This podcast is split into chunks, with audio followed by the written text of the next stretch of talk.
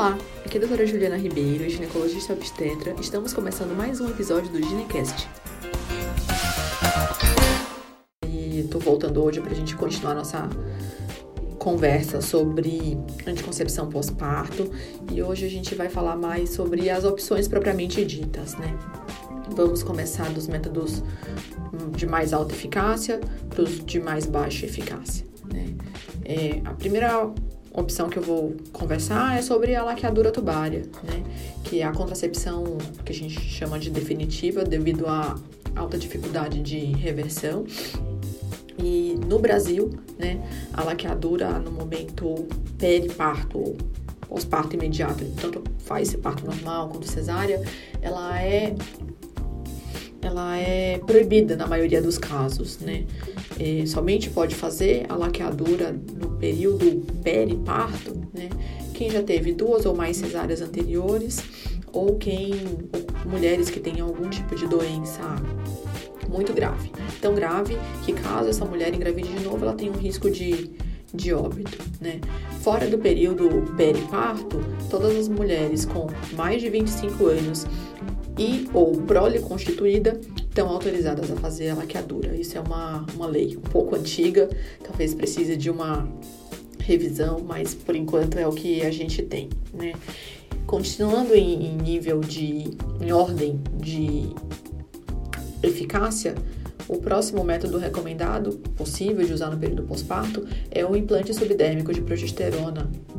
Ele é um um dispositivo inerte que é medicado com progesterona, né, que é o etanogestrel, e ele é implantado na face interna do braço esquerdo, no braço não dominante da, da pessoa, né, e ele tem uma duração de até 3 anos. A eficácia dele é comparável com a eficácia da maquiadura e tanto a Organização Mundial de Saúde quanto o órgão americano que, que regula né, a liberação de, de medicamentos, eles concordam né, que as vantagens do implante durante o período pós-parto são imensamente superiores aos riscos teóricos né, desse dispositivo nesse período.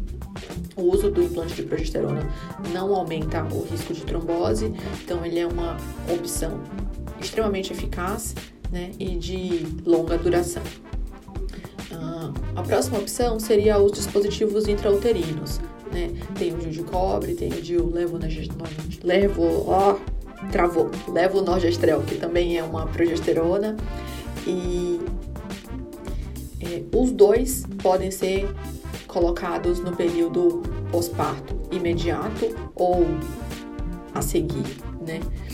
É, também são métodos de alta eficácia, né? Eles são seguros de, de ser inseridos em qualquer momento depois do parto.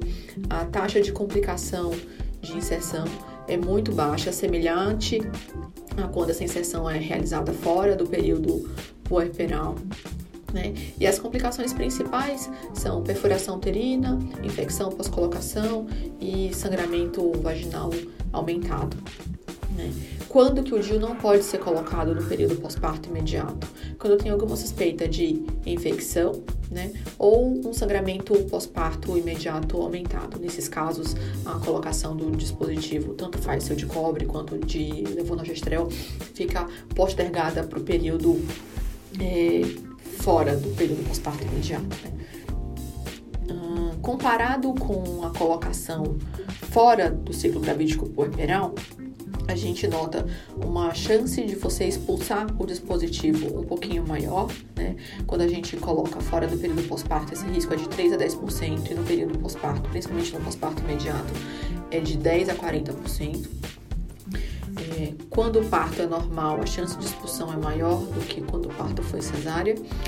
E o DIU de progesterona, né, o DIU de levonorgestrel, ele tem uma chance de 1,9 vezes maior de ser expulso até 4 semanas após o parto do que o DIU de cobre. Esses são dados de estudos científicos e não necessariamente corresponde ao que vai acontecer com você individualmente, né?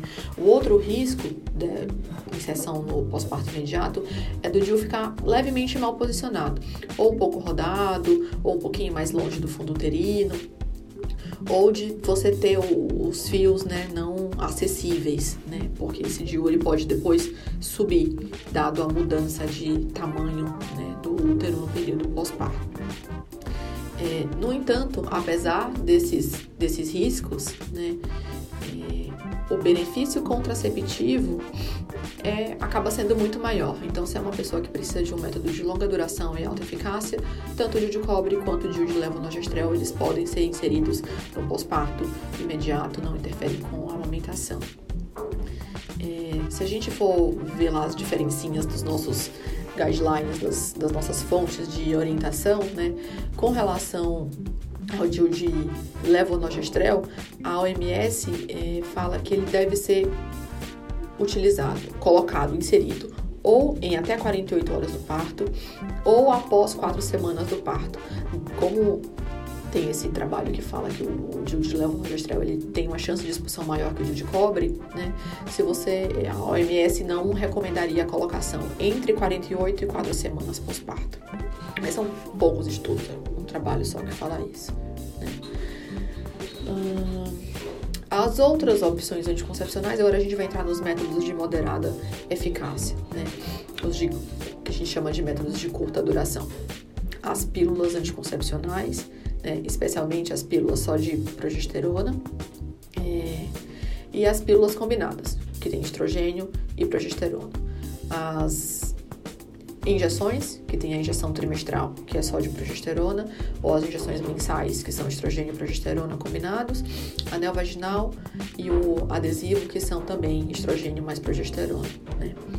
É, do ponto de vista de recomendação, né, tanto a Organização Mundial de Saúde quanto o CDC, que é o órgão americano que regula o uso de medicamentos, eles concordam que os métodos que são de progesterona isolado eles estão recomendados né, em qualquer período após o parto, não vão atrapalhar com a amamentação, não vão aumentar o risco de trombose e de tromboembolismo, né? E eles não têm divergência, né? Do ponto de vista dos, dos contraceptivos combinados, né? Eles concordam em um ponto, né? Eles não devem ser iniciados antes de 21 dias pós-parto, idealmente devem ser iniciados 28, depois de 28 dias pós-parto e por conta do risco aumentado de trombose. E o CDC vai falar pra gente que depois de, dessas seis semanas, depois dos 28 dias do parto, é, a gente pode usar e a Organização Mundial de Saúde vai falar que a gente só deve começar a utilizar os contraceptivos combinados depois de seis meses do parto por conta de uma potencial, de um potencial é, interferência com a amamentação.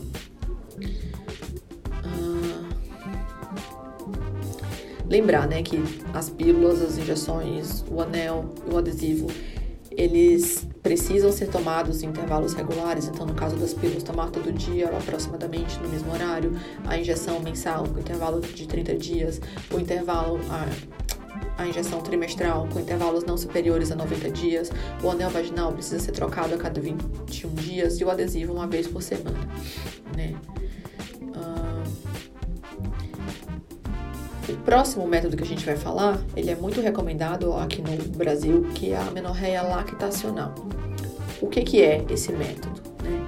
É, em mulheres que estão amamentando exclusivamente, ou seja, o neném não come, o neném não toma leite de vaca, o neném não toma nenhum outro tipo de leite que não leite materno, está a menos de seis meses do pós-parto e não está menstruando, precisa ter as três condições, ela pode não usar nenhum tipo de método anticoncepcional, porque a menorreia lactacional, que é o nome científico dele, vai dar proteção contraceptiva extremamente eficaz. Qual que é o problema? Né? Ele é temporário, né? A taxa de falha desse método é 4,5 a 75 gravidezes não planejadas a cada mil mulheres que utilizam exclusivamente esse método. Ele é muito eficaz, mas é temporário, né? E caso você volte a menstruar, mesmo que tenha menos de seis meses, já não dá mais para garantir. Então é ideal ter um método contraceptivo de backup. Os métodos menos eficazes, a gente vai entrar, como o diafragma, uso de espermicida e a camisinha, né? O diafragma, principalmente quando a gente vai usar com espermicida junto, tem que ir com cautela por conta do, do sangramento pós-parto, né? Por conta do risco de uma irritação vaginal devido ao uso do espermicida. E os diafragmas que a gente mede o colo do útero para usar, nesse período pós-parto, eles podem ficar deslocados, né? Porque o útero vai mudando de tamanho à medida que a gente vai se recuperando do parto e o tamanho pode acabar não sendo o mais recomendado, então tem que usar com cautela. E as camisinhas, preservativo feminino, masculino, eles são sempre indicados, independente de você estar tá usando ou não outro tipo de método anticoncepcional principalmente pela proteção adicional contra doenças, transmissão de doenças sexualmente transmissíveis. É, tem alguns posts lá no site, corre lá no www.doutorajulianaterribeiro.com.br sobre especificamente cada tipo de método anticoncepcional, taxa de eficácia, métodos hormonais, métodos não hormonais, tem bastante detalhe lá no site para vocês. É, o post ficou um pouco mais longo do que eu tinha imaginado, mas é isso aí. Até a próxima, pessoal!